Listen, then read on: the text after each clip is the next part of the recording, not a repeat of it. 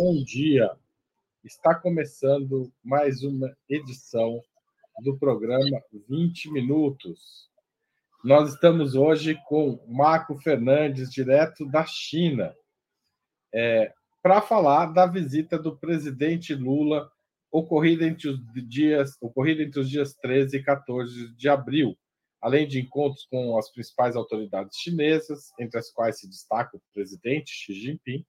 O mandatário brasileiro também participou da posse de Dilma Rousseff na presidência do Banco dos BRICS e visitou a sede da Huawei, um gigantesco conglomerado chinês de telecomunicações e tecnologia. 15 acordos bilaterais foram assinados, envolvendo investimentos ao redor de 50 bilhões de dólares, além de uma declaração conjunta que definiu a relação entre, a, entre Brasil e China como uma, abre aspas, parceria estratégica global.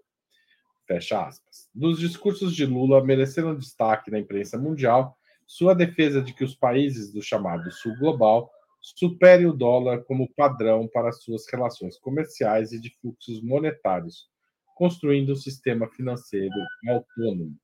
E disse mais: para dar vida a esse sistema, o Banco dos BRICS, sob a chefia brasileira, desempenharia um papel essencial e alternativo ao Fundo Monetário Internacional.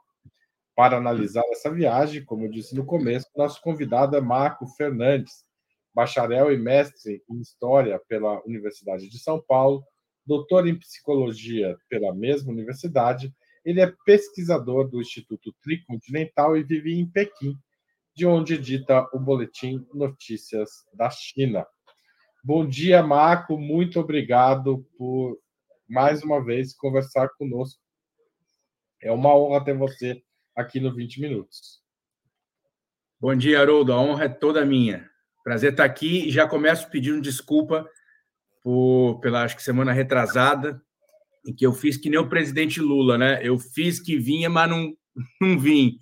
Teve um problema na internet, no VPN aqui, e infelizmente a gente não conseguiu fazer o programa ao vivo. Mas agora o presidente Lula veio, eu vim também, e agora a gente pode falar sobre a visita do presidente Lula. Então, estou muito feliz de estar aqui.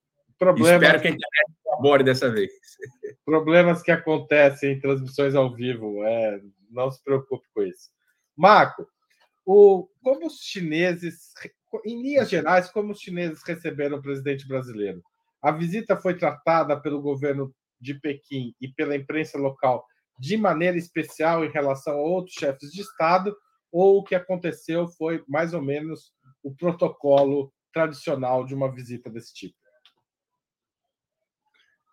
Olha, Haroldo, não, eu não diria que é que foi protocolar nesse sentido. Eu acho que, inclusive, é, a China, o protocolo político chinês, como tudo aqui na cultura chinesa, comporta vários níveis, né? É, acho que no caso brasileiro foi sim especial. Foi especial por vários motivos, né? Primeiro, porque os últimos seis anos foram muito ruins para a relação política entre Brasil e China, apesar de que o comércio não parou de bater recorde, mas a China sabe, o governo chinês sabe da importância estratégica do governo brasileiro é, é, para, enfim, para todo o sul global. Né? Então, é evidente que quando o presidente Lula anunciou a vinda né, para cá, é, falou-se muito na imprensa chinesa, né? Acho que eles estão aliviados de ver o presidente Lula de volta a, ao governo. E, e, aqui a gente viu né, demonstrações tanto da, da imprensa é, nos dias anteriores, mas do próprio é, os próprios é, é eventos que aconteceram. Você teve essas coisas que viralizaram, né? O, a, a música do Ivan Lins tocando, que foi algo bem, foi uma surpresa, né? Foi bem inesperado. É, acho que o tratamento dado ao presidente Lula, né, foi o melhor possível. E, e, claro, foi uma viagem muito apertada, né? Isso foi realmente um, um, uma dificuldade. A gente sabe que isso se deveu também à questão das agendas dos dois presidentes, que, que estão cheíssimas, né? Como era de se esperar. Mas acho que o presidente Lula tomou a decisão certa de vir logo, né? Ainda que só ficando dois dias, acho que foi muito sacrificante para ele, para a delegação inteira, porque eles passaram praticamente 48 horas ou mais, acho que até em viagem, né, e ficaram aqui só 48 horas, mas foi fundamental é, que o presidente Lula viesse agora, né, que não deixasse isso se estender. E aí a gente vai falar aqui sobre a, a todas as consequências né, dessa, dessa viagem, mas é, é não há dúvida de que para o governo chinês né, essa, essa, essa volta do retorno do presidente Lula é, é, das coisas mais importantes que aconteceu na política mundial esse ano. O Marco, é, como a gente disse, eu disse agora na abertura do programa, foram assinados 15 acordos comerciais representando 50 bilhões de dólares em projetos de investimentos da China no Brasil. Mas outras vezes promessas semelhantes foram feitas e nem sempre cumpridas. Você acha que agora esses compromissos vão sair do papel? Bom, isso é uma ótima pergunta. É, a gente não tem bola de cristal, né? A gente espera que sim. Só uma, uma questão, Haroldo, eu não sei se, se eu me engano, acho que são 50 bilhões de reais, né? Eu não tenho certeza se são de dólares, porque aí seria cinco vezes mais. Mas, de toda forma, eu acho que isso vai depender muito, evidentemente, que né, das, dos, dos ministérios de ambos os lados, porque grande parte desses acordos são fechados entre ministérios ou entre, entre estatais. Claro, tem vários acordos também do setor privado, mas acho que, sobretudo no caso brasileiro, a gente sabe que é, vai, vai precisar haver uma ação estratégica do Estado brasileiro em relação a esses acordos. Por quê? Porque a gente sabe que a relação econômica entre Brasil e China ela está marcada né, por um padrão já dos últimos anos que não é o melhor para o Brasil. A gente sabe que no último ano o comércio mais uma vez bateu recorde, tivemos aí é, 150 é, bilhões de dólares né, do comércio bilateral, com um superávit que esse ano chegou, acho que aos 27, 28 bilhões de dólares para o Brasil, o que, aliás, é raríssimo. São poucos os países no mundo que têm superávit com a China, então isso é uma, digamos, é uma vantagem para o Brasil. Mas a gente sabe no que está baseado esse comércio do lado brasileiro. É basicamente commodities. Né? Nós temos hoje, entre minério de ferro, é, a soja, o petróleo bruto e a carne, são quase 90% da nossa pauta comercial. E a gente sabe que esse setor, o setor de commodities, é um setor que, primeiro, agrega pouco valor, emprega pouco, os salários é, são. Os salários não são, né, não são altos, porque também não é um trabalho muito altamente qualificado. E a gente sabe que no caso das commodities, em muitos, muitos casos, né, é, isso gera danos ambientais no Brasil. Então, isso é uma das questões que o Estado brasileiro vai ter que lidar é, nos próximos anos, até porque os últimos seis anos foram anos de liberou geral, né, no ponto de vista do meio ambiente para o Brasil. A gente sabe que a Amazônia bateu recorde de, por exemplo, de, de queimadas, né? Então, eu acho que, voltando para essa questão da, da, da, economia, é evidente que esses acordos, vários desses acordos, estão, vão, começam, então, uma tentativa do Estado brasileiro de romper com esse padrão. E eu acho que é muito importante, é muito é, é louvável que o, que o lado brasileiro tenha demonstrado é, muita consciência. O governo brasileiro tem, tem dito isso, né? Desde o Ministério da Indústria, né, ao ministro Alckmin, ao próprio presidente Lula, outros ministros têm dito, têm dito isso, né? Que a gente precisa ir para além das commodities na relação econômica entre Brasil e China. Para não falar, claro, aí nós vamos também abordar isso daqui a pouco, da questão política, que é ainda mais estratégica. Então, mas eu acho, voltando para finalizar, é, vai, cabe ao Estado brasileiro é, é, tomar, digamos, as rédeas desse processo. Porque a gente sabe que também um dos problemas da relação econômica entre Brasil e China é que ela foi largada às mãos do mercado nos últimos anos. E o, o mercado é isso. O que o Brasil tem de grandes vantagens comparativas nesse momento são as commodities. E o que a China tem para oferecer para a gente são, é, são os produtos manufaturados. A gente precisa, para além disso, a gente precisa de transferência de tecnologia, a gente precisa né, reindustrializar o país, ou neo-industrializar, como o, né, o, o Ministério e o, o, vice-presidente Alckmin têm dito, é, a gente vai. E, e, é claro que a gente sabe que a China reúne condições tecnológicas, financeiras, econômicas, políticas, industriais, para ser uma grande parceira, não, tô, não é a única parceira, mas para ser uma grande parceira do Brasil nessa retomada da industrialização brasileira. Então, nesse sentido, que eu acho que vai caber, é, é, é, em grande parte, aos ministérios do Brasil. Tem acordos muito interessantes que, que, que estão aí, são memorandos de entendimento, né? não são contratos ainda. Estão abrindo portas para que é, a gente avance nisso. Agora, eu acho que o mais importante, já entrando e finalizando essa parte, mas já entrando um pouco no lado político, acho que o mais importante foi foram os acenos que o presidente Lula deu para a China nessa viagem, que eu sei que causou muito rebuliço na imprensa, na imprensa, na grande imprensa mercadológica brasileira, e que a gente vai falar mais aqui, mas eu acho que isso foi o mais importante, porque isso está sinalizando para os chineses né, o, o que, que tipo de relação que o Brasil quer ter com a China daqui para frente. Marco, é, são 50 bilhões de reais mesmo, você tem razão. Eu me equivoquei aqui, me. me... Isso, 50 bilhões de reais, exatamente. Isso, é. Até porque, pelo jeito, eles não querem mais falar em dólar, né? Entre os dois países. Né? Exatamente. A, a gente é que está acostumado a tratar as relações internacionais em dólar, e agora, Exatamente. pelo jeito, a gente vai ter que começar a pensar nas moedas locais também, né? Que é Exatamente. bem interessante. Ah, você tocou nessa questão do, da, das commodities.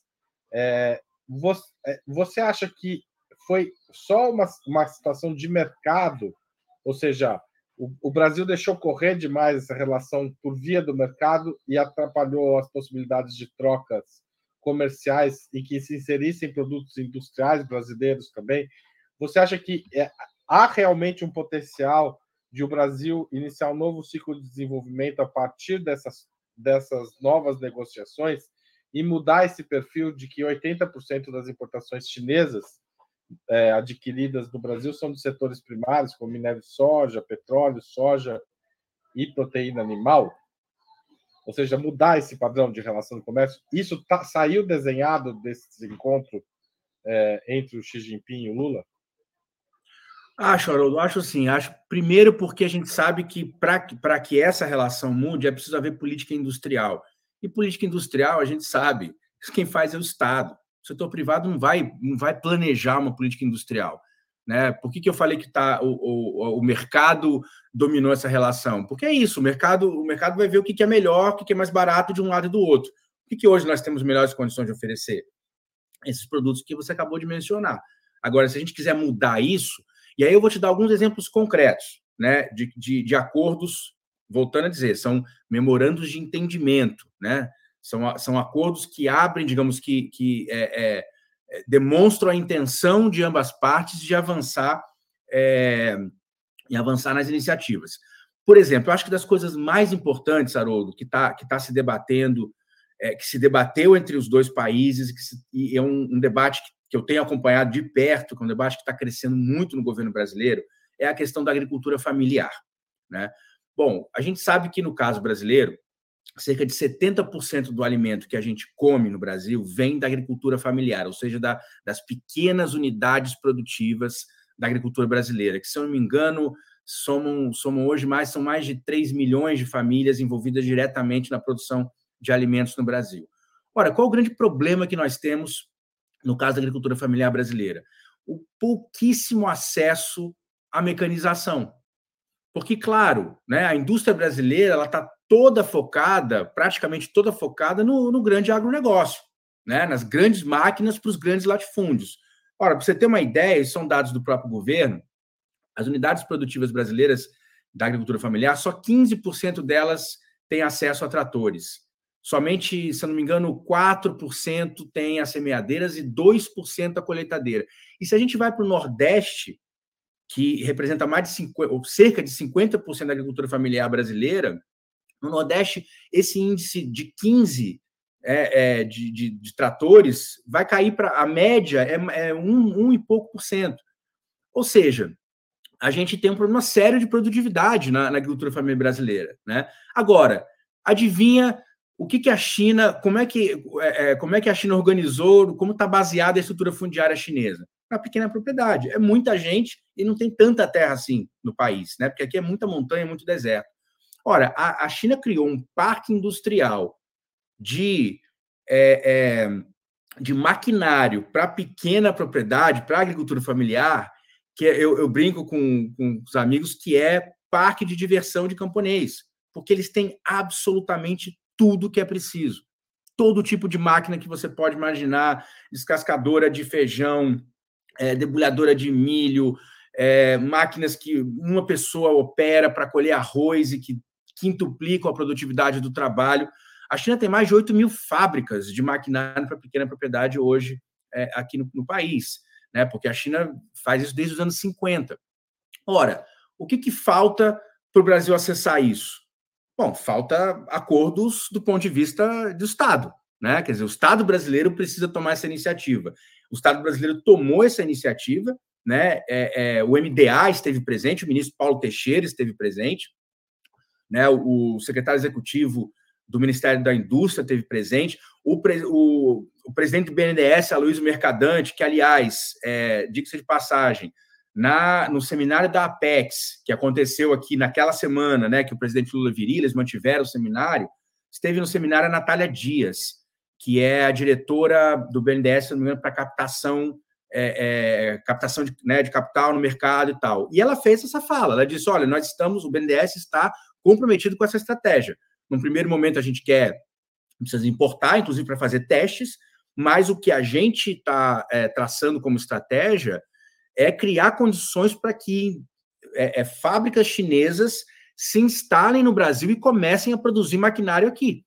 Ora, você imagina, nós, vamos, nós podemos com isso, como diria o velho Vicente Mateus, né, matar dois coelhos com uma caixa d'água só. Né? A gente poderia, primeiro, um esforço gigantesco aí, um mercado gigantesco de expansão industrial para a produção desse maquinário, e, por outro lado, Haroldo, promover uma, uma, uma revolução na agricultura familiar brasileira com uma explosão de produtividade, com um aumento de renda do, do, do agricultor, com diminuição do preço né, para os consumidores, tanto no, na cidade como no campo, né, e a gente sabe qual é a importância disso para a economia como um todo. Né? Então, acho que isso é um dos exemplos né, do que foi discutido, do que foi assinado como memorando de entendimento, e que, e, e que pode trazer é, é benefícios, e claro, para os dois países, né? É, porque, claro, os chineses vão se instalarem aqui, vai ser um, uma expansão é, fabulosa para eles em termos de mercado. Né? Então, isso é um dos exemplos. Poderia dar Aliás, outros aqui. Esse é um setor muito mal coberto pela indústria brasileira de maquinários agrícolas. Né? Chegou a ter um esboço disso no, nos anos 90, mas se perdeu. É, o... Ainda nessa questão das, das tecnologias, o ministro Celso Amorim deu, deu uma entrevista durante a visita, publicada num jornal chinês, dizendo que o Brasil é, pode passar a integrar a nova rota da seda.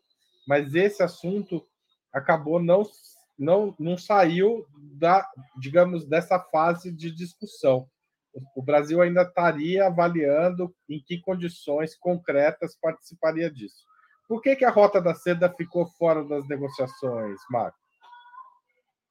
Ou dos acordos, melhor Claro, claro. dos acordos. Eu acho que eu acho que assim a primeira coisa importante, até devia ter falado isso no começo. Eu acho que assim o fato do presidente Lula vir para a China com três meses de governo, isso já foi um baita de um passo.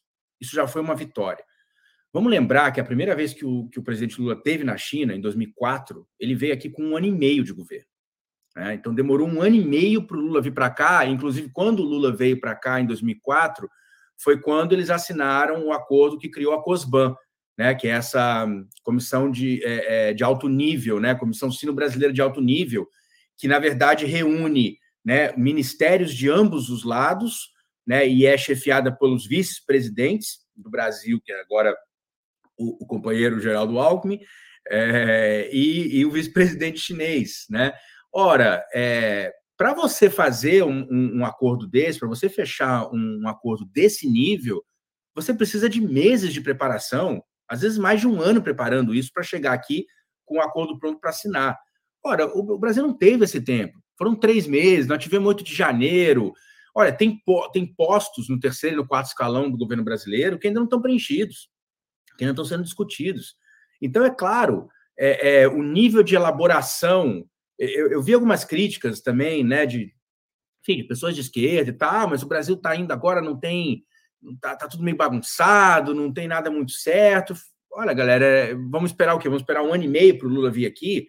com o pau comendo na luta de classes internacional, com, com o império enlouquecido. Não, o presidente fez o que tinha que fazer. A vida, ele queria ter vindo antes, né? Então, acho que essa é a primeira questão. Por isso que eu acho que, assim, um acordo, uma discussão, como a nova Rota da Seda, ou, enfim, o Cinturão em Rota, ele, ele leva meses para acontecer.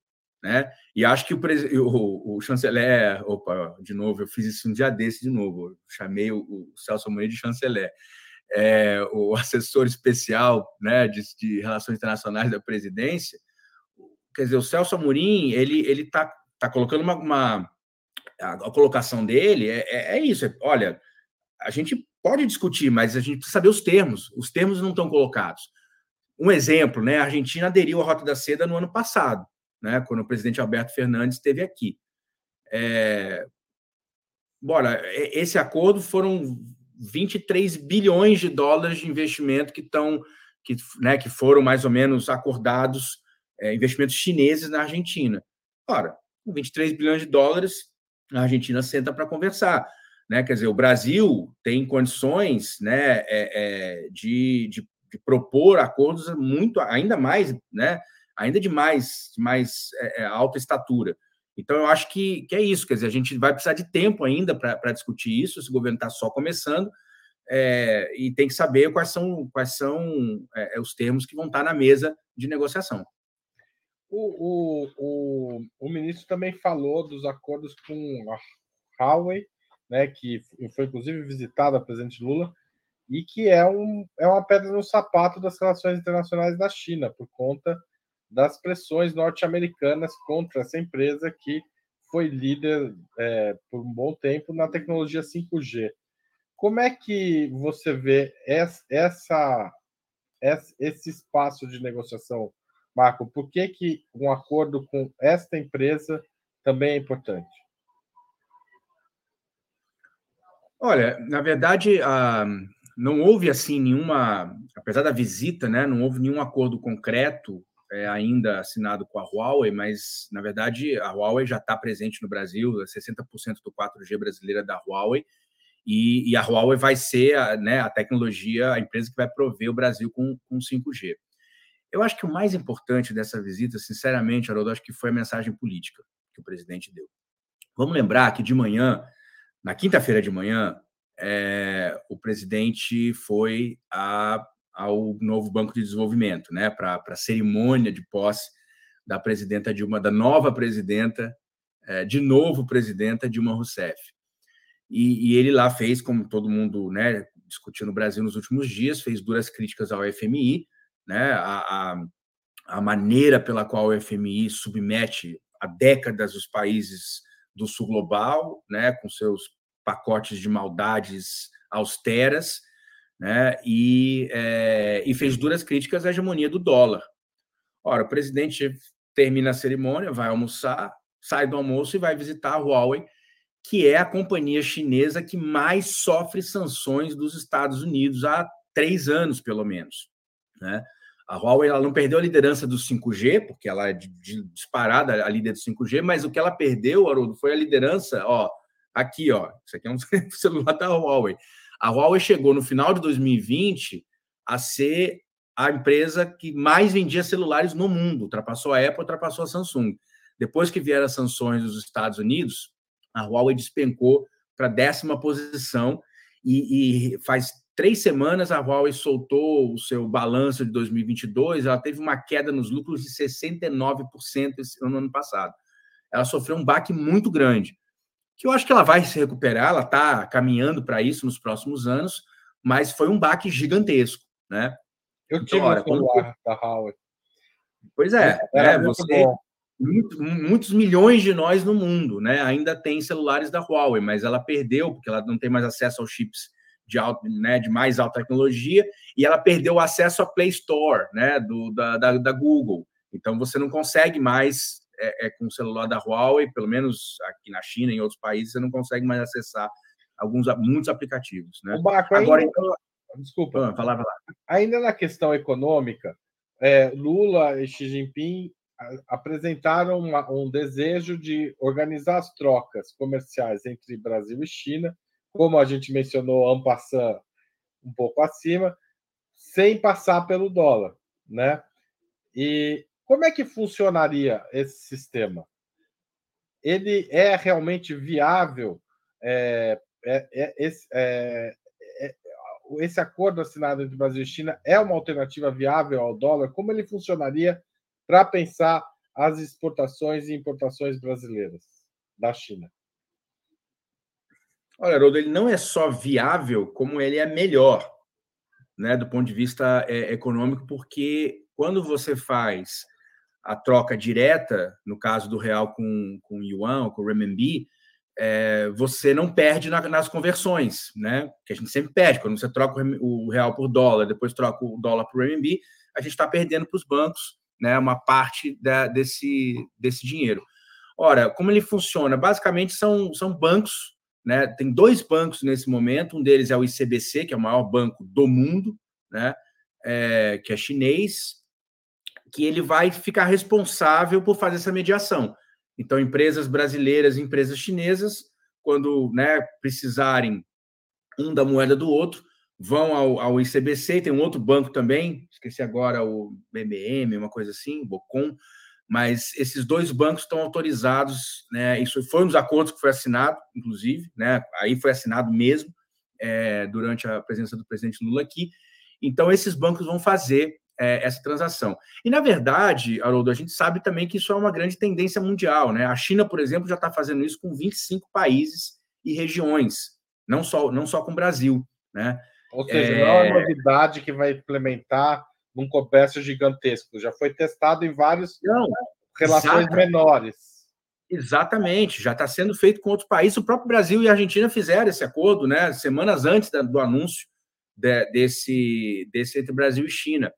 E você tem agora uma série de. É, é fantástico o que está acontecendo, na verdade, né? Não tem um dia que não tem uma notícia. Agora, por exemplo, a Índia e o Irã estão discutindo né, o mesmo tipo de acordo para fazer é, nas suas moedas locais. Bom, a, China e a Rússia nem se fala, né? É, fevereiro, fevereiro agora de 2023 foi o primeiro mês, foi a primeira vez na história que o comércio entre China, a maior parte do comércio entre China e Rússia foi feita em rublos e em yuans e não em dólar, né? É, você tem, por exemplo, uma, a maior empresa de cimento da Índia agora passou a comprar carvão russo com e pagar em yuan, né? Inclusive, a, a, a, França, né? empresas francesas estão tá, comprando também agora é, gás, é, é, gás russo, gás não, não, não via é, gasoduto, né? mas o, o, gás liquefeito, e pagando em yuan. Quer dizer, isso é uma tendência mundial, e é claro, a gente sabe por que está acontecendo. Está né? acontecendo porque os Estados Unidos já faz muitos anos que usam o dólar como uma arma política. Isso, inclusive, o, o próprio, o próprio é, Celso Amorim falou na entrevista para o Global Times que ele deu na sexta-feira aqui na China, né? Ele disse: olha, é, é isso que está acontecendo. Né? Os países não vão ficar se submetendo mais né, a, a serem vítimas, no fundo, da chantagem né, dos Estados Unidos e do roubo, né? Vamos combinar, porque nos últimos anos os Estados Unidos roubaram é, reservas da Venezuela, roubaram reservas do Irã, roubaram reservas é, do Afeganistão, 7 bilhões de dólares para um país que está né, que tá numa situação desesperadora. E, claro, logo depois do começo do, do, do conflito na Ucrânia, é, roubaram mais de 300 bilhões, junto com a União Europeia, roubaram mais de 300 bilhões de dólares da Rússia. Então está todo mundo agora no, no, sul global dizendo, bom, quem que é o próximo, né? quem que tá na quem que vai ser? Então, assim, eu acho que isso é isso é uma reação quase que natural. E acho, é, já finalizando, te devolvendo a palavra, mas ficando como gancho aí para a gente poder explorar mais, se você quiser, que o banco, né, o banco dos BRICS, pode ser uma ferramenta estratégica né, nesse processo do que a gente está chamando de desdolarização da economia mundial. É, é, eu quero chegar na política, mas ah, os temas econômicos são muito fortes. É, como que os chineses viram a nomeação, a, a, a presidência da Dilma a Dilma assumir a presidência, que é rotativa, do banco é, neste momento, do NDB?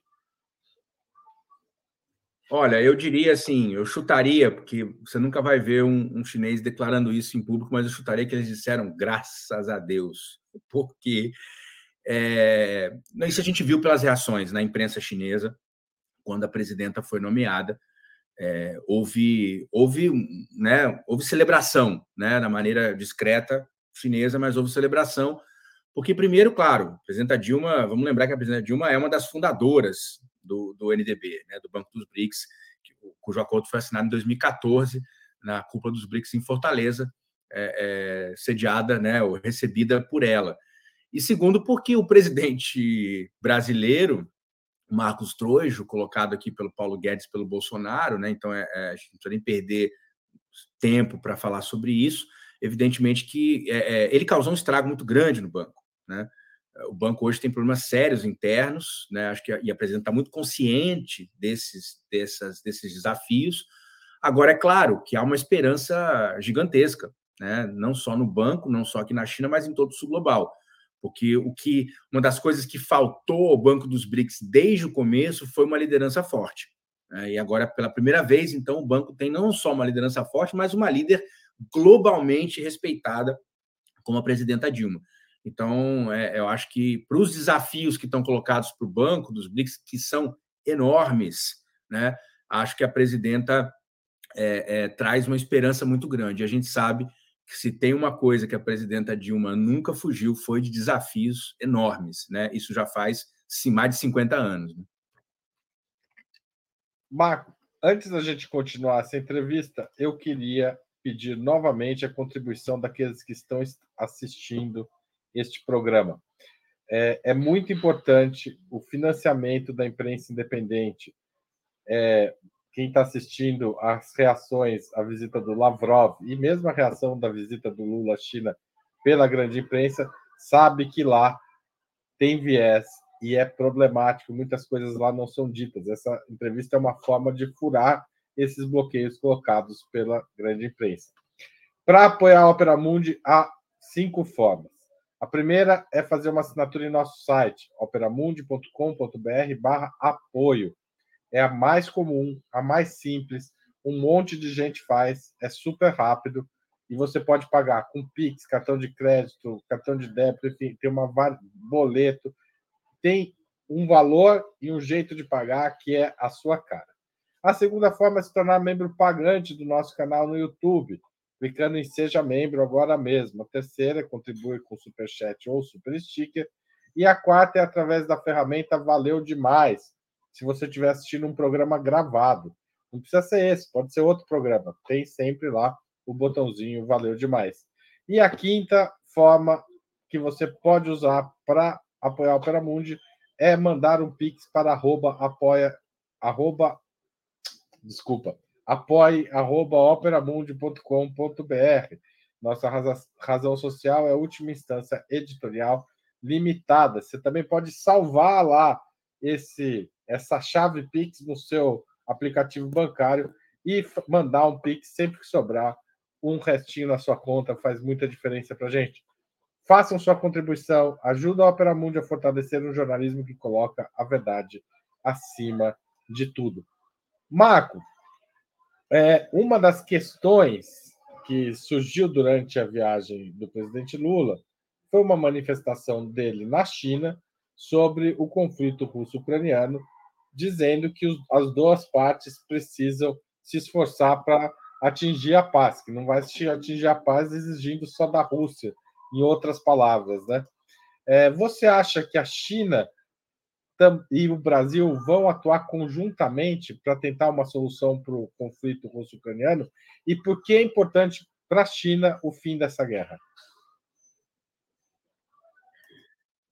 Acho, acho que vão atuar juntos, acho que já começaram. É, é, houve, houve um bom tempo de, de conversa portas fechadas né, entre o presidente Xi e o presidente Lula. Certamente isso foi um dos temas, a gente não tem ainda as informações, né? mas a gente vê pelas declarações de ambas partes que há, há uma intenção muito é, verdadeira né, de, um, de uma atuação em conjunto, sabendo, claro, que o papel da China é um papel de protagonista né, nessa, nessa negociação.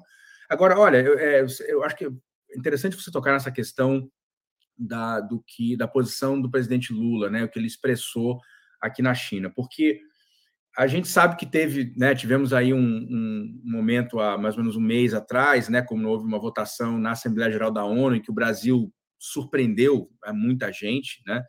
Acho que a, a grande parte do público aqui do Opera Mundi, quando o Brasil não, votou, não se absteve, mas votou a favor da resolução né, levada pelos Estados Unidos que condenava a invasão da Rússia. Né? É, isso gerou debate, eu vi um monte de programa, vários canais, muitos aqui no Opera Mundo sobre isso.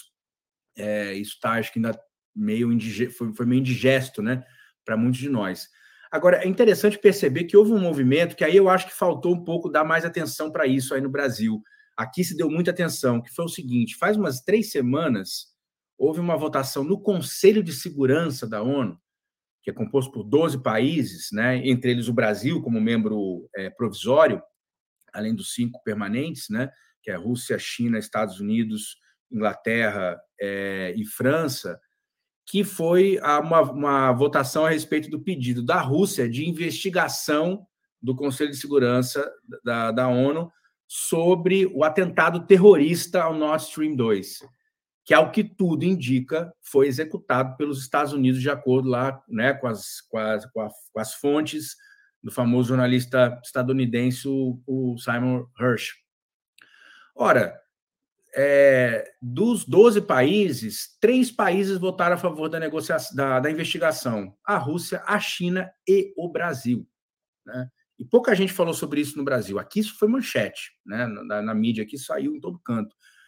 É, além disso, a gente viu, né, há poucos, também há poucas semanas, o, o secretário Celso Amorim foi à Rússia sem anunciar e conversou com o Putin, né? Foi recebido pelo Putin, que também é uma, uma espécie de uma quebra de protocolo, né? É, é, que mostra né, a importância desse encontro. Lavrov está aqui agora, eu estou aqui também me coçando para ver as repercussões, né? Porque ele chegou, ele chegou faz poucas horas.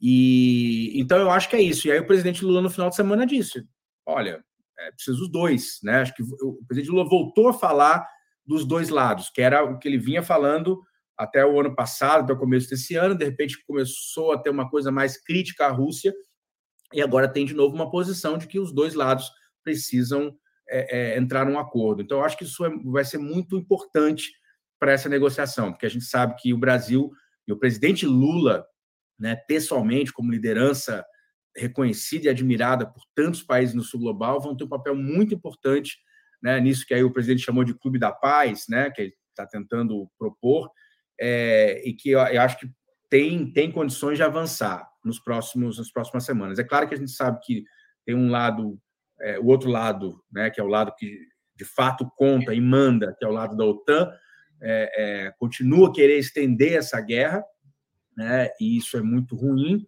é, para a humanidade. Por outro lado, a gente também sabe que já há um certo esgotamento nos Estados Unidos em relação à guerra, né? Primeiro, em relação a essa ajuda é, é, permanente, são bilhões e bilhões e bilhões de dólares que são anunciados a cada duas, três semanas no Congresso. Próprio Congresso dos Estados Unidos, a parte, os republicanos já estão né, já estão é, é, querendo pisar no freio.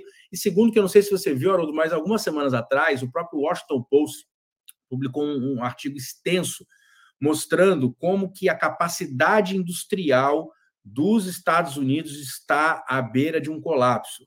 Os Estados Unidos não têm mais capacidade industrial para manter uma produção bélica é, é, que uma guerra como essa requer. Né? Já estão falando, tem, tem, por exemplo, armamentos que vão levar cinco anos ou mais para serem repostos os estoques é, por conta das doações, ou enfim, das vendas, né, para a Ucrânia. Então, acho que também isso vai jogar um papel nos, nas próximos, próximos meses, é, que é isso, é um esgotamento né, dos Estados Unidos em relação a esse esquema de permanente venda e, e, e fornecimento de armas né, para a Ucrânia. E você perguntou por último por, por, que a China se interessa por isso, porque a China, a China não quer guerra. Né? A China não quer guerra, a China quer paz, a China quer fazer comércio, a China quer discutir desenvolvimento no sul global. A China quer, a China precisa ainda avançar muito no seu desenvolvimento interno, ainda há muita desigualdade aqui na China entre as regiões, entre campo e cidade. Né? Há desigualdades ainda é, é, também né? entre, entre classes sociais. Então, a China tem muito trabalho para fazer é, e a última coisa que ela quer fazer é guerra. Né? Não é à toa que a China recentemente foi a grande é, é, fiadora de um acordo histórico, né, da reconciliação aí entre a Arábia Saudita e Irã. A China está dando demonstrações né, de que está é, é, colocando todo o seu capital político né, para promover é, soluções pacíficas a conflitos que estão acontecendo no mundo hoje.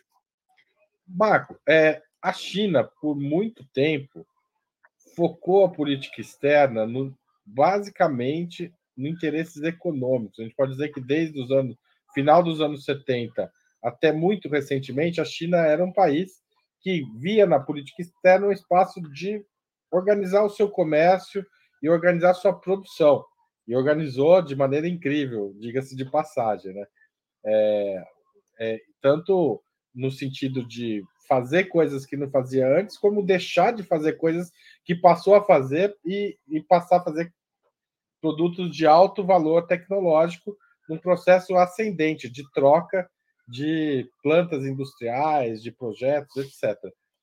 É, isso é muito diferente do que fazia, por exemplo, a União Soviética, que apostava pesadamente no equilíbrio militar e na disputa política e cultural contra o bloco ocidental liderado pelos Estados Unidos. É, com a crescente polarização entre Washington e Pequim, a China vai fazer política pensando um pouco mais na política e menos na economia?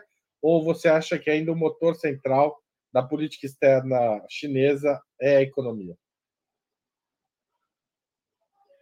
Não, concordo contigo. Eu acho que vai, vai continuar sendo a economia o, o motor central. Agora, a questão é como, né?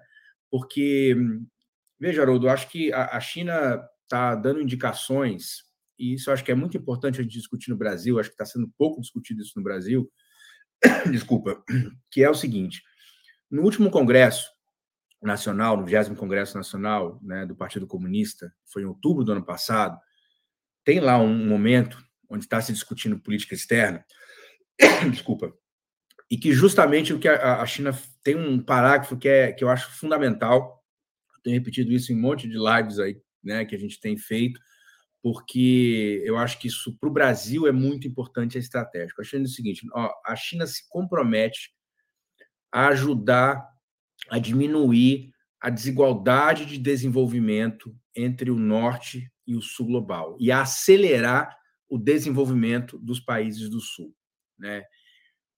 A gente sabe, assim, eu estou acompanhando mais de perto aqui no dia a dia a política chinesa já faz, faz alguns anos, é, é, a China não fala essas coisas à toa. Para isso ser dito no Congresso Nacional, isso é quase tem quase valor de lei, quer dizer, no partido isso tem um valor de lei, porque isso é a política, a orientação política. Isso foi discutido, no mínimo, nos últimos três, quatro, cinco anos, desde o último Congresso. Né? Então, assim, e, e, e aí, vamos para a prática, que, que, é o que interessa. É, vou falar de acordos aqui alguns acordos que a China tem fechado recentemente. Posso falar até dos mais dos latino-americanos que são mais próximos nossos, então é mais fácil de pensar. A China, por exemplo, fez um acordo com a Argentina, mais ou menos um ano e meio, é, um acordo nuclear. A China, a China vai financiar uma nova usina nuclear na Argentina, que vai, ser, vai, vai produzir o equivalente hoje a 6,5% do que a Argentina produz de energia, uma usina só. Vai financiar essa usina em 8 bilhões de dólares, enfim, 40 bilhões de reais, vou parar de falar em dólar, 40 bilhões de reais. Vai ter oito anos, a Argentina vai ter oito anos para começar a pagar, oito anos de carência. E o mais importante de tudo, Haroldo, a, a China vai transferir tecnologia é, é, que ela dominou em 2021 para a estatal argentina. Né? Isso é um acordo é, recente. O mais recente ainda, aqui, na, aqui no nosso vizinho, na Bolívia, foi um acordo do lítio. Né? A, a, a, gigante de produção de baterias de lítio, a CATL, a gigante chinesa, que tem 37% do mercado global hoje, fechou um acordo com a estatal boliviana de lítio, que a gente sabe, a Bolívia tem a maior reserva de lítio do mundo, né? cerca de 24% do total do lítio do planeta está na Bolívia. Mas a Bolívia, pelas razões históricas, né, que a gente conhece muito bem, pelas veias abertas da América Latina, a Bolívia não, não tem recurso suficiente para bancar um processo de industrialização da, do seu lítio. Ora, justamente foi isso que o governo boliviano propôs para a estatal chinesa e, e, essa tal chinesa, quer dizer, perdão, ela não é estatal, ela é uma companhia privada, mas evidentemente que aí entra os interesses também do Estado chinês, aí entra a política, como você falou. Né? Então, o acordo foi fechado de um bilhão, de, de, de 5 bilhões de reais. Ó, a gente tem a mania de sempre falar em dólar, né? Precisamos é, é, é, mudar, mudar a nossa a nossa cabeça. Mudar a nossa moeda da cabeça. Mudar. Exatamente. Isso está incrustado na gente. Aí é nessa hora que a gente vê como a coisa está, né? A Mas, enfim, é pesada, né? Ela pesada, vai... pesada, exatamente. Ela age, inclusive, no inconsciente, né? Aí seria um outro, um outro programa sobre isso. Mas, enfim, é... a Bolívia vai começar a produzir bateria de lítio e vai exportar bateria de lítio, inclusive para a China, mas para outros países. E isso vai gerar uma cadeia de produção na Bolívia vai formar engenheiro, vai formar técnico, vai formar gente qualificada, com salários melhores, vai ter mais renda na Bolívia em relação ao lítio do que só continuar exportando lítio, é, matéria-prima, é, é, para a China, como a Bolívia vinha fazendo. Então, acho que assim, são dois acordos. No Zimbábue está sendo feita a mesma coisa em relação ao lítio, tem vários outros países aqui que a gente poderia elencar, e, e repito, falando isso não é para dizer, ai, como a China é boazinha. Não, a China está fazendo isso porque ela está começando a pensar também. Claro, tem interesse econômico? Óbvio que tem. Mas é evidente que, que a China sabe que ela precisa de amigos, e para fazer amigos no sul global, ela vai ter que fazer esse tipo de acordo. E estou falando isso por quê? Porque o Brasil, bom, se a Argentina e a Bolívia conseguiram acordos desse naipe, o que, que o Brasil não pode conseguir? O que, que o presidente Lula não pode propor, com um pouquinho mais de tempo, né, mais do que três meses para ir à China fechar acordos? O que, que o Brasil não pode propor para os chineses em relação a acordos estratégicos como, como é, é, é, por exemplo, a nossa questão, a nossa questão industrial, como a gente vinha falando, né, o 5G, supercondutores, né, perdão, semicondutores que a gente conseguiu salvar a empresa brasileira e agora isso está em debate agora entre Brasil e China, né, mesmo a questão dos satélites, que foi um dos acordos fechados, importante. Isso, inclusive, foi só um parênteses, Haroldo, eu, eu aprendi aqui também, nas conversas aqui com a delegação brasileira, eu não sabia disso, né? O acordo do satélite, ele já é dos, dos anos 80, 86, 88. Inclusive, o Celso Amorim, na época, ele acompanhou esse acordo, a assinatura do acordo. Nós, nós temos já cinco satélites com a China. Esse satélite vai ser uma pequena revolução é, nos satélites do Brasil, porque é uma, é uma outra tecnologia. Os cinco satélites anteriores, eles eram basicamente para monitoramento da Amazônia, né? E basicamente eles funcionam com câmeras que tiram fotos, né? Lá do alto. É, agora, a gente sabe que a Amazônia tem um problema. A Amazônia passa grande parte do tempo está nublado, né? Chove todo dia.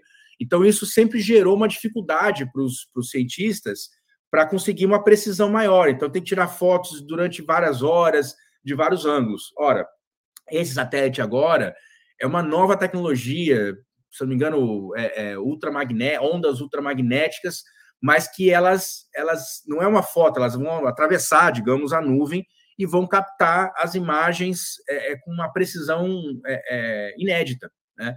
Agora, esse tipo de coisa, né, esse tipo de acordo, é, é que vai fazer a diferença para o Brasil nos próximos anos.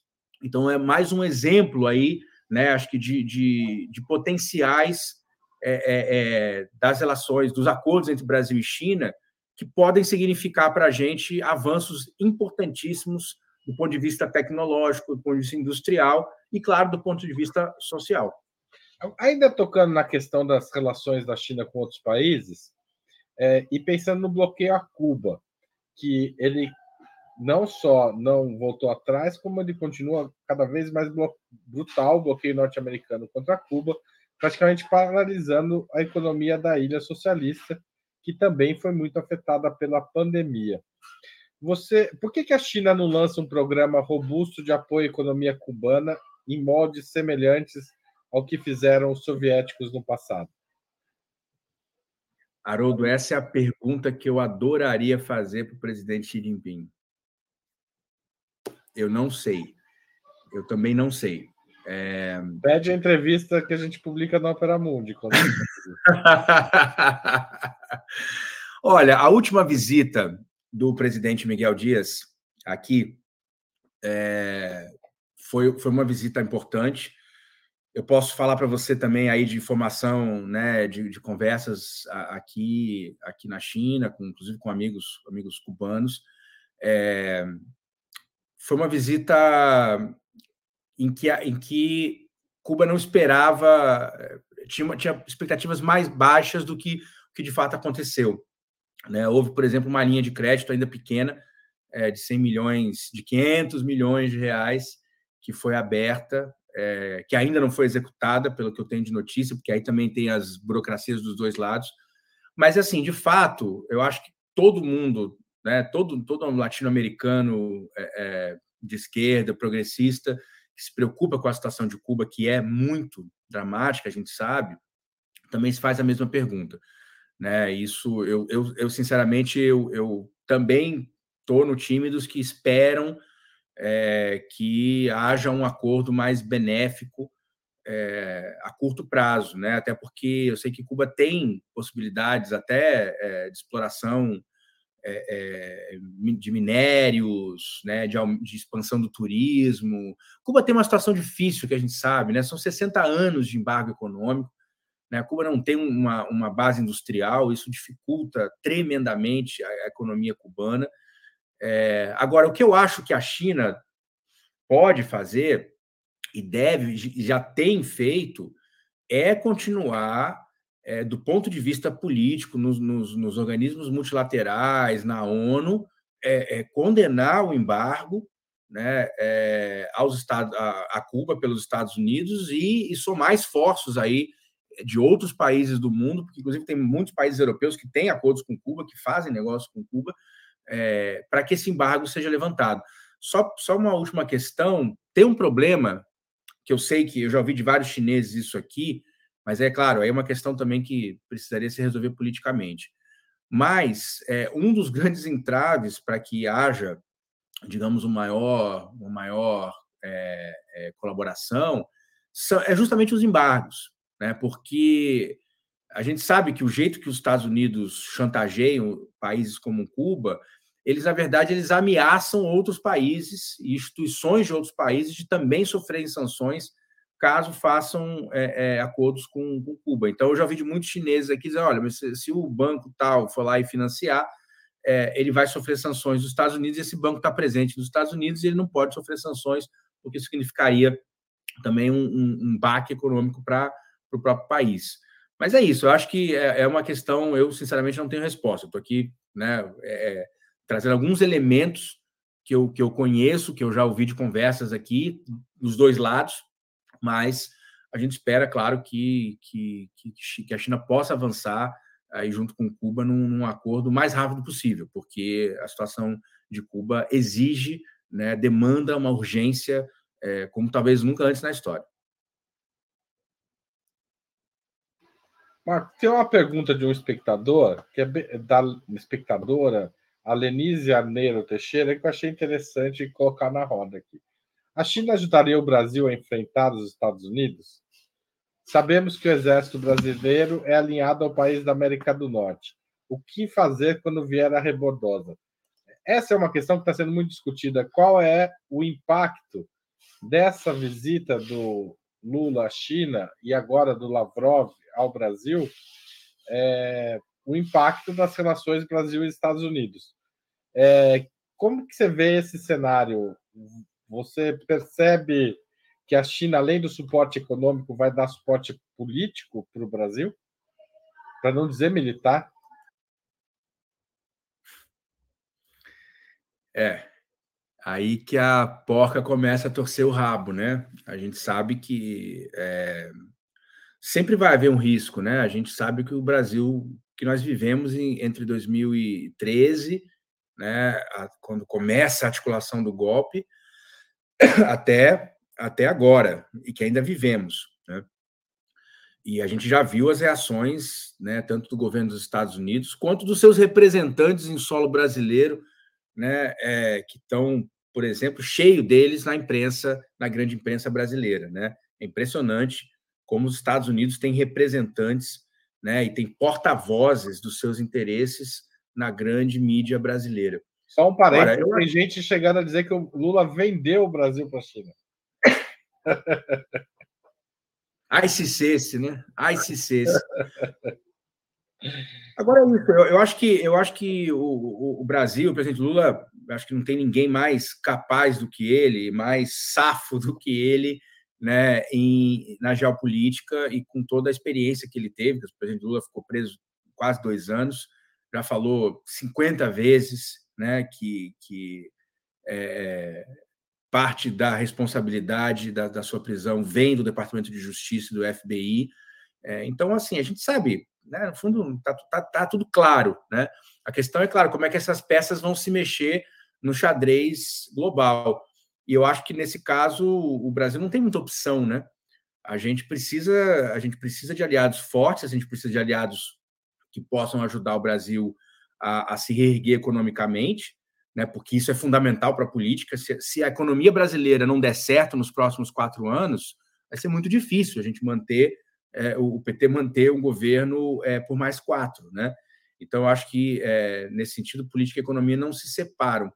Sobre a questão militar, é difícil especular, né? Eu acho, assim, a gente tem esse problema, né? A gente tem um problema das nossas Forças Armadas, grande parte delas é, é, são, são aliadas, né? A gente sabe, são aliadas do Império, e grande parte disso vem, inclusive, segundo aí o, um dos especialistas nisso, nessa matéria, o Piero, Piero Leiner, veio da época em que o Brasil tinha missão lá no Haiti, na Minustah, em que oficiais brasileiros voavam todo final de semana para Miami, desde, desde de Porto Príncipe, e, e essas relações foram é, é, aumentaram, né? elas se aprofundaram as relações entre as, alguma parte do oficialato brasileiro e uma parte dos oficiais dos Estados Unidos.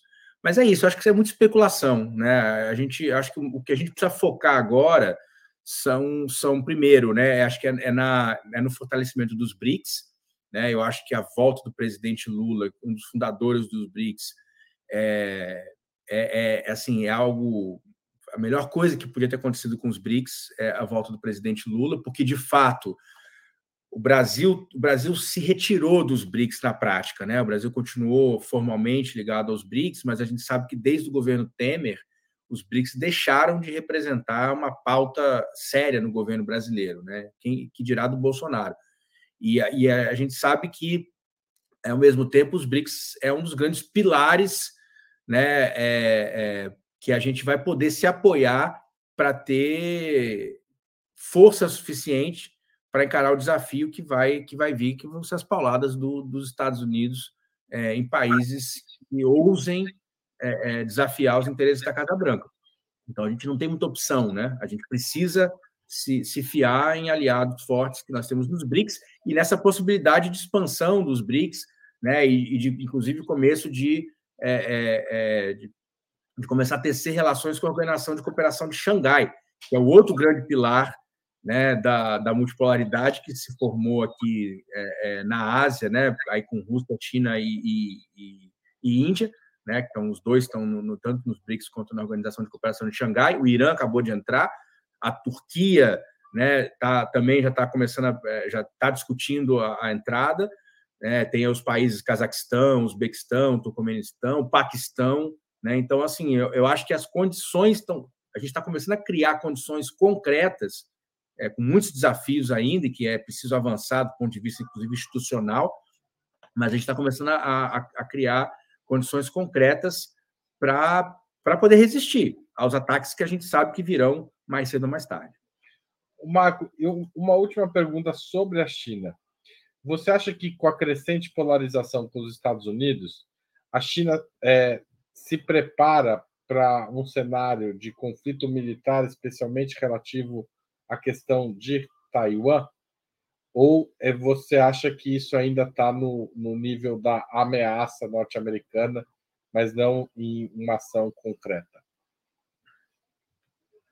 Olha, infelizmente, Haroldo, a gente sabe que é, tem uma parte da elite política dos Estados Unidos, uma parte que eu diria que é hoje majoritária, é, que está planejando está planejando fazer com Taiwan o que, o que fez com a Ucrânia, né? E a gente tem visto cada vez mais sinais disso na imprensa dos Estados Unidos. Há uma, uma verdadeira histeria sobre guerra criada, criada, é, criada nos Estados Unidos. A gente vê isso todo dia na imprensa. É, não sei se você viu, faz o que? Acho que um mês e meio, mais ou menos, a, a, a The Economist foi assim uma capa assustadora, né? É, acho que era Momento Formosa, uma coisa assim, né? Com uns 11 artigos, todos no tom no tom Ucrânia. Precisamos defender Taiwan, precisamos apoiar Taiwan até o último, até o último é, é recurso, precisamos fazer tudo por Taiwan. Então, assim, é, é preocupante. E a China está também, a China está vendo isso, e a China está cada vez mais, assim, o discurso aqui está ficando cada vez mais é, é, é, um discurso de, olha, nós, nós estamos preparados para uma guerra. A gente não quer fazer guerra. É, Taiwan é parte da China, isso não devia ser nenhuma discussão, mas a gente está vendo que os Estados Unidos está é, a, a, movimentação dos Estados Unidos. Então, de fato, isso é muito preocupante, né, Porque aí assim a gente está ainda vivendo esse conflito né, na Ucrânia, que, que é um conflito que, que, é, que é super arriscado, né, que tem ameaça de escalar a qualquer momento. É, e, e a gente sabe que é, nos dois lados, né, dos democratas e republicanos, há, há, sérias intenções de escalar o conflito com a China e Taiwan seria, né, evidentemente, que a, a melhor cartada deles. Agora, para isso também, acho que vai ser necessário é, esse fortalecimento das alianças e da, da, dos grupos do, do, Sul Global, porque nesse momento de, um, de, um, de uma tensão como essa, é, vai ser preciso a pressão de muitos países no mundo para evitar que, um, que, uma guerra aconteça e que a gente, enfim, corra aí o risco de, um, de fato de, um, de uma guerra catastrófica para a humanidade. Sim. O, o Marco, ainda no aspecto da guerra, digamos, guerra fria comercial, os Estados Unidos estão estão trabalhando, os, o Congresso norte-americano está caminhando para banir o TikTok nos Estados Unidos. É, como é que você está vendo isso aí da China? Como que a China vê isso? Olha, essa história do TikTok, né? Enfim, é mais um capítulo aí da, é, das, dos assaltos, né? dos assaltos do, do, governo e da elite econômica e política dos Estados Unidos à, à economia chinesa, né? É, aconteceu isso com, com, com a Huawei. A Huawei já sofreu né, pesadas consequências. Tem hoje uma série de empresas que estão sob sanção dos Estados Unidos. Evidentemente que isso vai prejudicar é, é os negócios, empresas estatais, empresas privadas. O TikTok né, foi é, esse grande, esse grande sucesso né? Eu acho, inclusive, a direção né, do, do, TikTok, da ByteDance, né? Eles acho que até se submeteram né, até uma, uma situação muito complicada, né? Uma, uma, coisa que foi muito humilhante né, do presidente da ByteDance, é, o, que ele te, o que ele precisou passar no Congresso, isso aqui foi, né, foi uma. Isso viralizou aqui na China, né? Foi, foi muito pesado, né? O jeito que ele foi tratado, com falta de respeito, com humilhação.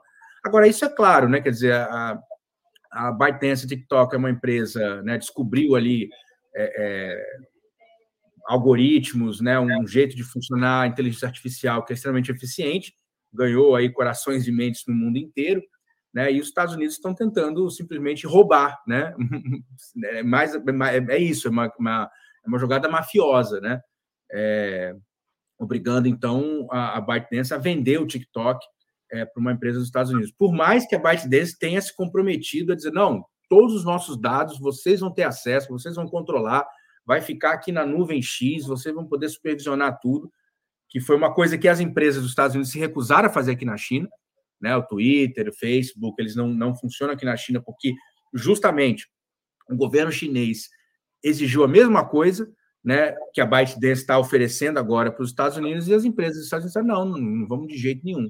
Né? Então, elas se retiraram do mercado chinês. Agora, sabe uma coisa que eu acho é, é, é interessante? Acho que pouca gente no Brasil sabe disso. Você sabe como é que a TikTok ganha dinheiro, de fato, como a ByteDance ganha? A, a, a, o TikTok perde dinheiro no mundo inteiro.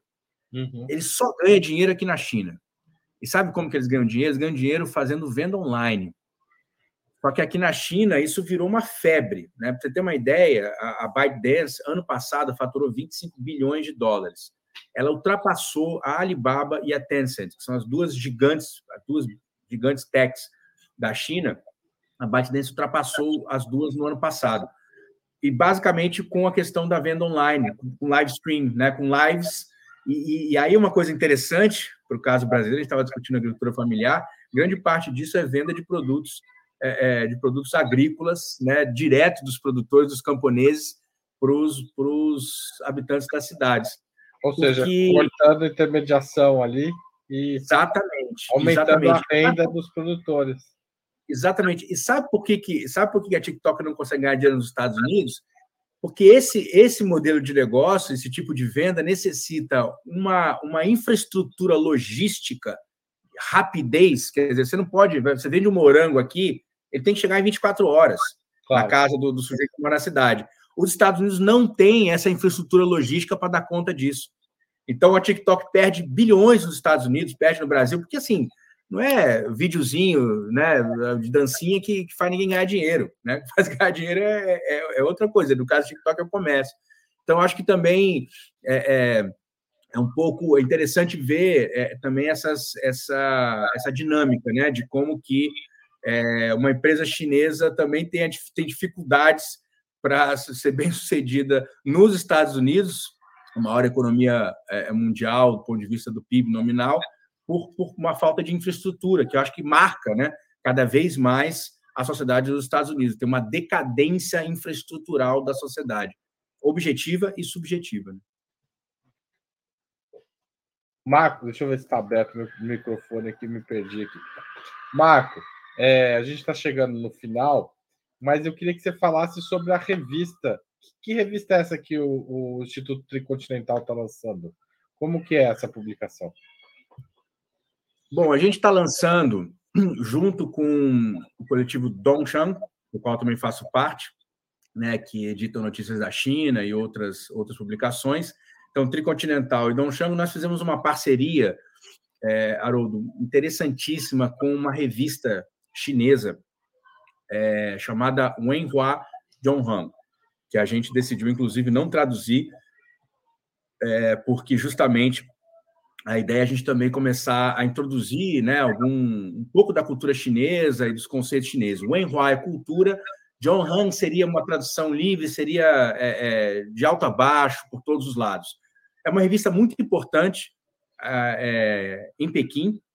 Eu não estou em Pequim agora, eu tô, estou tô, tô na estrada, estou em Shandong, na província de Shandong, mas é uma revista muito importante é, é, em Pequim há mais de 12 anos, que reúne intelectuais, pensadores de esquerda, progressistas chineses, um debate riquíssimo, né? A gente tem um pouco essa fantasia no Ocidente de que aqui na China não há debate político, não há discussão, que, enfim, tudo é controlado pelo partido, não é verdade.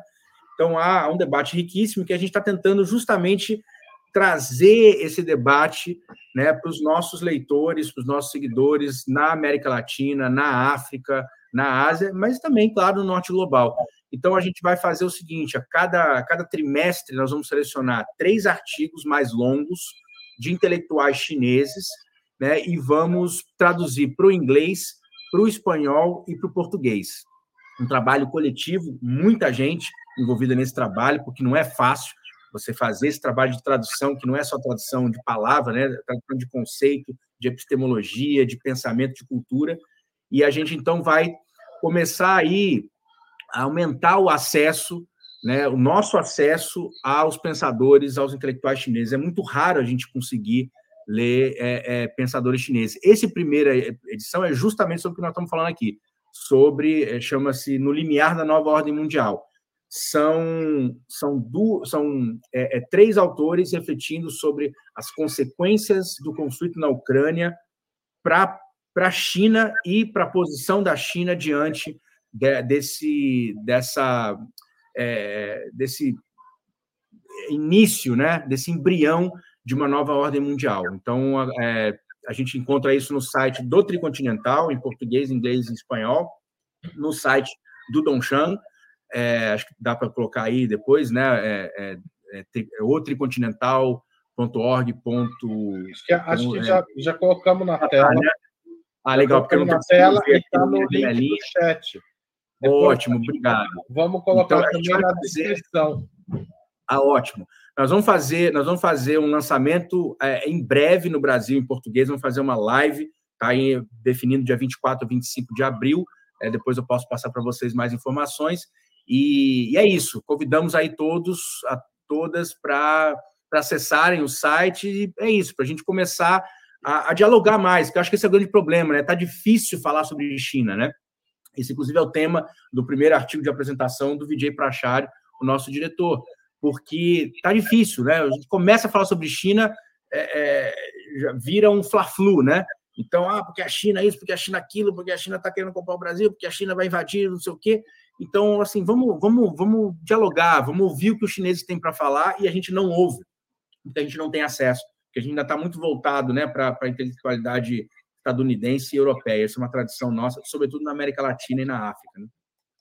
Tá certo, Marco, muito obrigado pela entrevista, mas a gente está chegando no final e sempre tem aquelas perguntas que a gente não deixa o convidado ir embora sem dizer. É, que livro você gostaria de sugerir aos nossos espectadores? E depois, qual filme ou série você poderia indicar? Bom, vamos começar então pelo livro, né? Eu queria, eu queria recomendar o livro do Paulo Nogueira Batista Júnior, O Brasil não cabe no quintal de ninguém. Ora, é, o, o Paulo ele reúne eu acho que uma, uma, uma capacidade incrível, né? além de ele ser um grande economista, ele dominar a matéria científica e econômica, ele é um grande escritor. É um cara que tem uma formação literária fantástica e ele consegue escrever para o leitor médio, né? E escreve muito bem, tem muita verve. Então, e eu queria recomendar, sobretudo, os dois primeiros capítulos desse livro, porque ele tem a ver com essa conversa que nós estamos tendo aqui. Porque é onde ele relata com detalhe, o livro é gigantesco, tem mais de 600 páginas. Esses dois capítulos, acho que tem 350 páginas, mas que são capítulos onde ele trata. O primeiro capítulo é a experiência dele no FMI, né? O Paulo Nogueira ficou de 2008 a 2015 como diretor da, da cadeira do Brasil e mais nove países no FMI. É, então ele relata com detalhes. Ele foi lá para lá com a tarefa, né, de, de mudar a relação de forças em favor do sul global no FMI. E depois, em 2015, 2017, ele é o primeiro vice-presidente brasileiro no Banco dos BRICS, né, lá em Xangai. Então, é, e ele também relata com detalhes a formação do Banco dos BRICS, do acordo de reserva contingente, que a gente acabou nem falando muito aqui, que seria um tema interessante para uma próxima prosa, um grande potencial, e está lá. Né? Então, eu recomendo muito essa leitura, e, e, e, é isso, não só do ponto de vista histórico, político, econômico, mas é, um, um é, um grande, é, é, uma grande literatura. Né? O Paulo é um, poderia ser um escritor de literatura é, ficcional, acho que tranquilamente. Então, essa é a minha, minha dica de livro. O, o Brasil não cabe no quintal de ninguém. A editora eu perdi. Deixa eu voltar um pouquinho aqui. Ah, eu esqueci agora da editora também. É a Leia. Leia. Leia. Então leia, gente. Leia. Leia, leia o Brasil não cabe no quintal de ninguém. E o filme? E o filme ou série? O filme, ó, o filme eu, eu fiquei aqui na dúvida, porque tem muitos filmes chineses recentes que eu queria indicar, mas às vezes a gente não tem muito acesso no Brasil, então não adianta também ficar indicando, a gente não tem como assistir. Aí eu apelei para a Netflix, para o filme Terra Deriva, que eu acho que muita gente no Brasil já assistiu, mas eu recomendo, que é uma ficção científica, né, de um, aí um a Terra está em ameaça, né, o Sol está tá se expandindo, acho que tem uma questão toda da metáfora do meio ambiente e tal, e aí é um plano, né, é, é um plano da dos cientistas da Terra para que a Terra se mova em direção a Júpiter, né, e passe a fazer parte da órbita de Júpiter para poder fugir do Sol. E eu estou indicando esse filme, de ser um filme de ficção científica, enfim, para quem gosta, eu acho que esse filme traz um, uma, um elemento da cultura chinesa muito importante, que é o seguinte: se a gente pegar os filmes hollywoodianos, de, de esses filmes de catástrofes, né? O planeta vai acabar, é, não tem mais condição de viver na Terra. Em geral, as soluções são soluções é, para pequenos grupos, né? Então, um pequeno grupo consegue ir até Marte e fundar uma colônia em Marte, ou um pequeno grupo faz lá uma, sei lá, um, uma cúpula em algum lugar do planeta e consegue sobreviver lá e em volta tem os miseráveis. A, a, o caso chinês, a solução tem que ser para todos. a solução é coletiva. Ela não é para um grupo pequeno. Né? Eu acho que o filme é uma metáfora disso, uma metáfora do jeito chinês de pensar, inclusive as relações internacionais. Né? E aí não vou dar spoiler, mas tem coisas no final interessantíssimas que também são metáforas do socialismo, da construção do socialismo e da dificuldade é, é, é temporal. Assim, é preciso, como o Deng Xiaoping falou, uma tarefa de 20 gerações. Né? Então, esse fica aí é, como dica. Então, já tenho dois, saiu esse ano aqui na China, que deve chegar em breve aí no, no Brasil, no Netflix. Sabe, o Milton Santos dizia né, que a gente já vive parcialmente, mesmo no Brasil, no Ocidente, no mundo socialista, em algumas áreas. Né? O problema é que o socialismo não é o fim dos conflitos, né? Talvez já. É, então, tem problemas também. O socialismo não é um fim em si, ele é um, uma, uma, uma etapa da, do processo. Ô, Marco, muito obrigado por essa entrevista. Acho que foi um papo muito esclarecedor sobre a viagem do Lula e muito bacana conversar com você sobre a China, que você conhece tão bem. Valeu. Queria agradecer também as pessoas que fizeram super chat, super sticker, assinaram o nosso canal ou no nosso site ou fizeram doações via Pix. Valeu. Tá certo. Deixa eu só falar uma coisinha. Eu queria, eu queria agradecer, eu queria agradecer muito a produção do programa, aí na pessoa da Natália, que foi que teve que me aguentar, porque foi ela e a produção que conseguiram uma solução para a gente garantir aqui que não ia cair a internet, essa questão do VPN. Então, muito obrigado, Natália, e toda a produção, por ter me aturado esses dias todos e poder é, é, garantir essa conversa aqui tão, tão interessante com o Haroldo. Valeu, volte sempre. Com certeza, só chamar, estamos aqui. Tchau, tchau. Tchau, tchau.